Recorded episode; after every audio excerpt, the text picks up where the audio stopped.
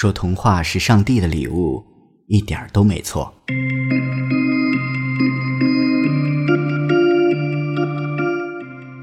我们在读童话的时候，会自然而然地忽视了那些不符合常理的事物和逻辑，就像跟小孩子讲话的时候，也会很自然地模仿着他们的口气去跟他们讲话一样。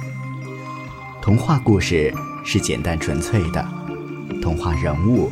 是单纯善良的，但是作为颓废派浪漫主义代表人物的王尔德，从来都是一个独树一帜的人。他用华丽的语言、戏剧的结构搭建起一个个故事，却又总是在故事里布下一些耐人寻味的桥段。静听书，我是主播伊米，下面就让我们一同走进王尔德的童话世界。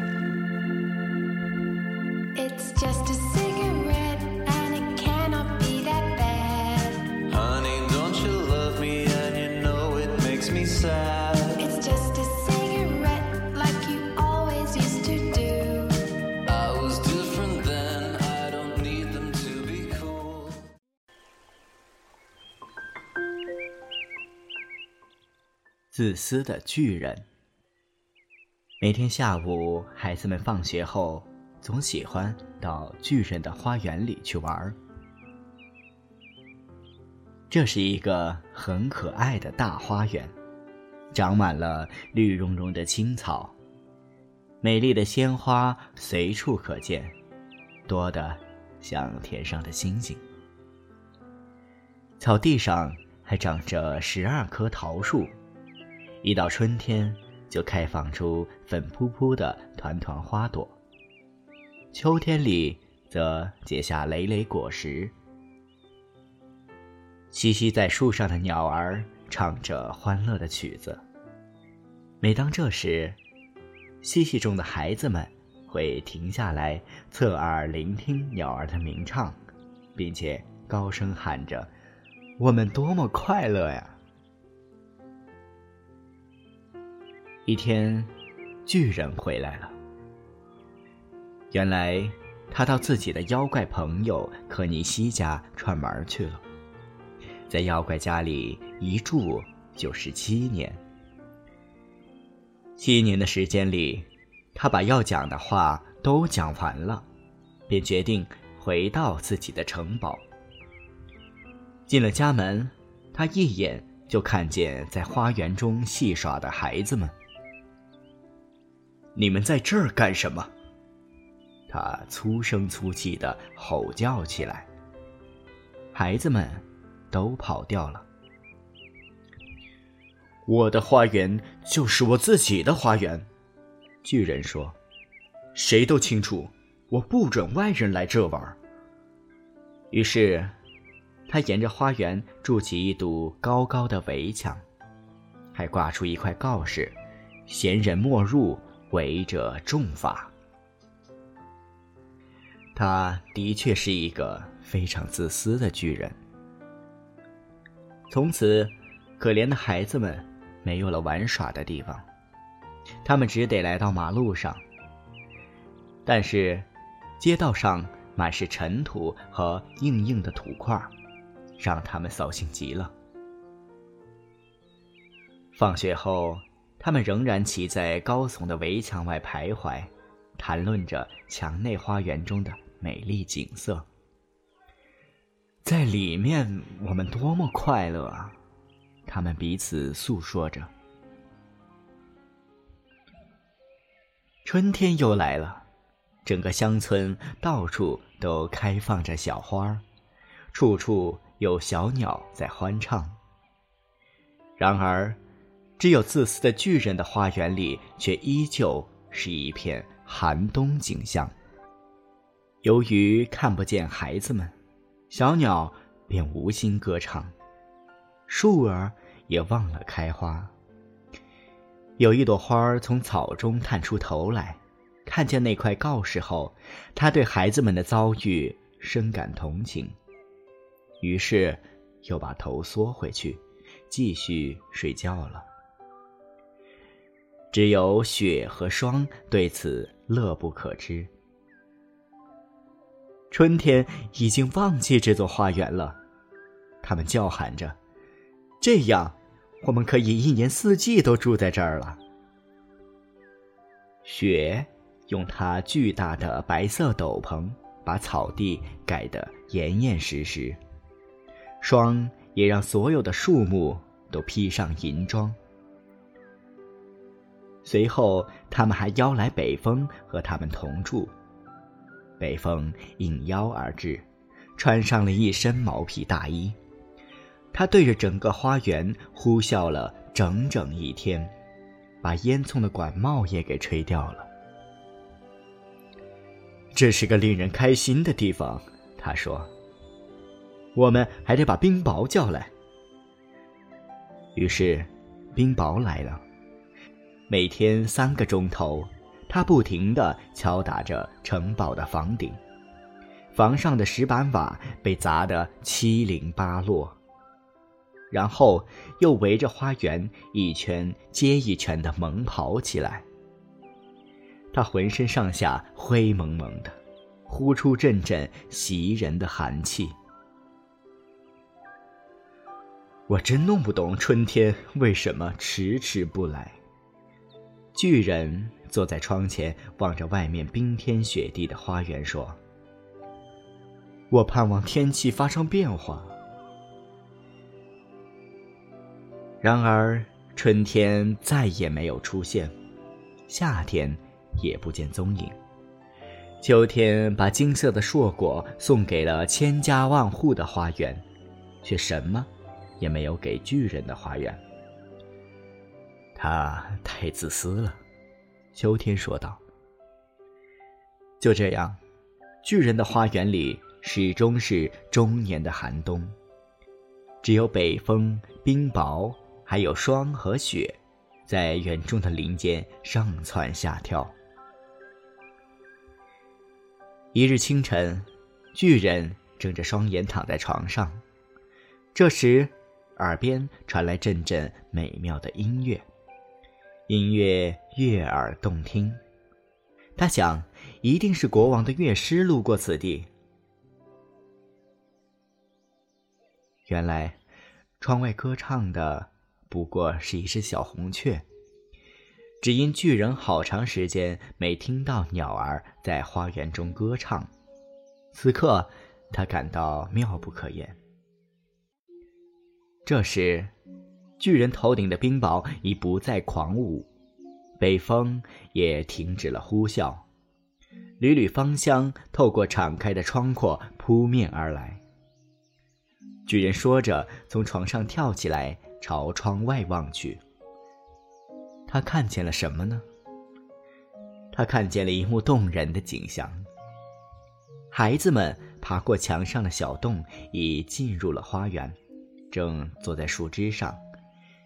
每棵树上都坐着一个孩子，迎来了孩子们的树木欣喜若狂，并用鲜花把自己打扮一新，还挥动着手臂轻轻抚摸孩子的头。鸟儿们在树梢翩翩起舞，兴奋地歌唱着，花朵也纷纷从草地里抬出头来，露着笑脸。这的确是一幅动人的画面。满园春色中，只有一个角落仍笼罩在严冬之中。那是花园中最远的一个角落，一个小男孩正孤零零地站在那儿。因为他的个头太小，爬不上树，只能围着树转来转去，哭泣着不知所措。那棵可怜的树仍被霜雪裹得严严实实，北风也对它肆意地咆哮着：“快爬上来呀，小孩子！”树说，并尽可能地垂下枝条。可是，小孩还是太矮小了。此情此景，深深地感化了巨人的心。我真是太自私了，他说。现在我明白为什么春天不肯到我这儿来了。我要把那可怜的孩子抱上树，然后再把围墙都推倒，让我的花园永远成为孩子们的游戏场所。他真为自己过去的所作所为感到羞愧。巨人轻轻的走下楼，悄悄的打开了前门，走到花园里。但是，孩子们一看到巨人，都吓得逃走了。花园再次回到了冬天里，唯有那个小男孩没有跑，因为他的眼里充满了泪水，没有看见走过来的巨人。巨人悄悄地来到小孩的身后，双手轻轻托起孩子，放在树枝上。树儿立即怒放出朵朵鲜花，鸟儿们也飞回枝头放声歌唱。小孩伸出双臂搂着巨人的脖子，亲吻巨人的脸。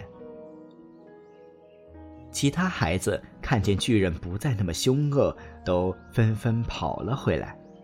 春天也跟着孩子们来了。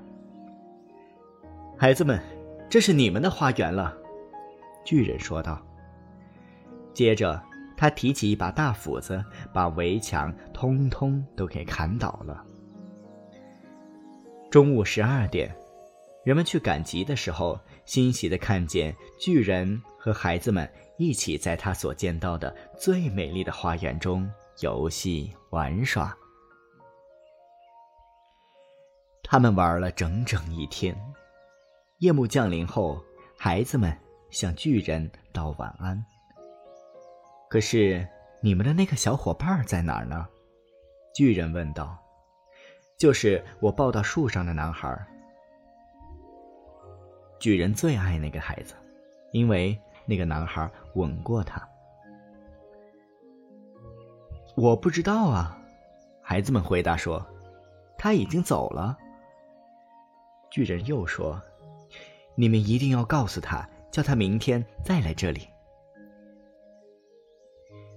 但是孩子们告诉巨人，他们不知道小男孩家住何处，而且从前没见过他。巨人听后心里很不是滋味儿。每天下午，孩子们一放学就来找巨人一起玩儿。可是，巨人喜爱的那个小男孩再也没有来过。巨人对每一个小孩都非常友善，然而他更想念那个小男孩，还常常提起他。我多么想见到他！巨人常常感叹道。许多年过去了，巨人变得年迈而体弱。他已无力再与孩子们一起嬉戏，只能坐在一把巨大的扶手椅上，一边观看孩子们玩游戏，一边欣赏自己的花园。我有好多美丽的鲜花，他说，但是，孩子们才是最美的花朵。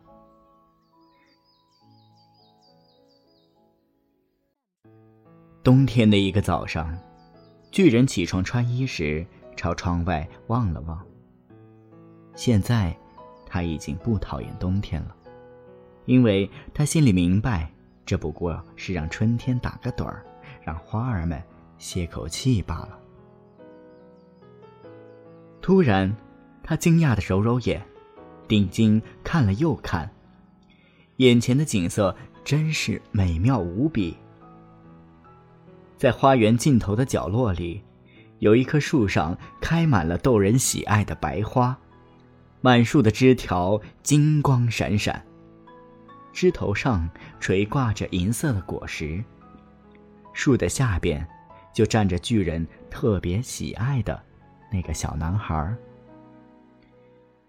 巨人激动地跑下楼，出门朝花园奔去。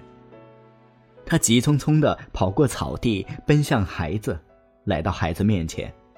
他脸红脖子粗的愤愤说道：“谁敢把你弄成这样？”只见孩子的一双小手掌心上有两个钉痕，他的一双小脚上也有两个钉痕。谁敢把你弄成这样？巨人吼道：“告诉我，我去取出我的长剑，把他杀死。”不用，孩子回答说：“这些，都是爱的烙印啊。”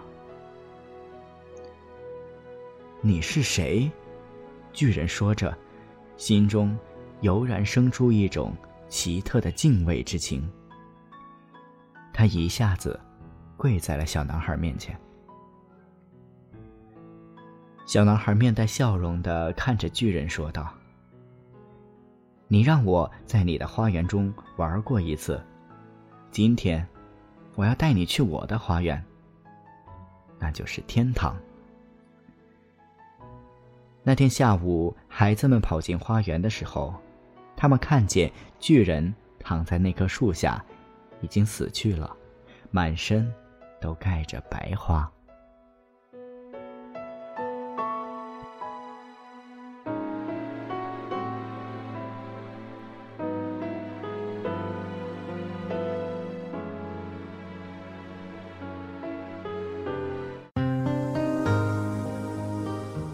本节目由静听有声工作室荣誉出品，安静聆听，让心宁静，静听有声，聆听内心的声音。